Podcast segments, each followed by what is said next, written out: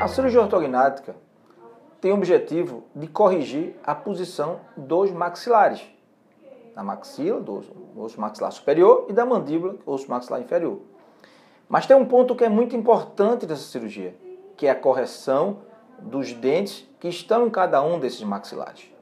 E aí vai o papel da especialidade odontológica muito importante, que, já, que ajuda muito os cirurgiões bucomaxilofaciais nos pacientes que precisam ser submetidos à cirurgia ortognática.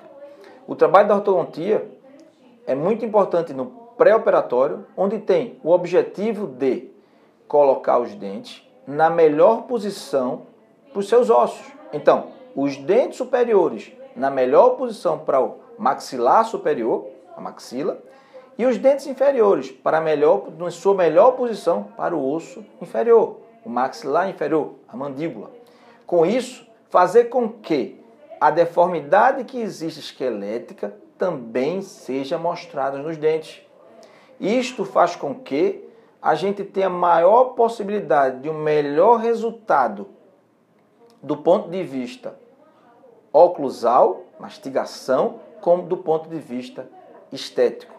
Mas a odontia apenas não faz isso, ela faz o alinhamento e o nivelamento desses dentes, para que gente, no final do procedimento cirúrgico, nós tenhamos estabilidade cirúrgica, estabilidade oclusal e melhores resultados.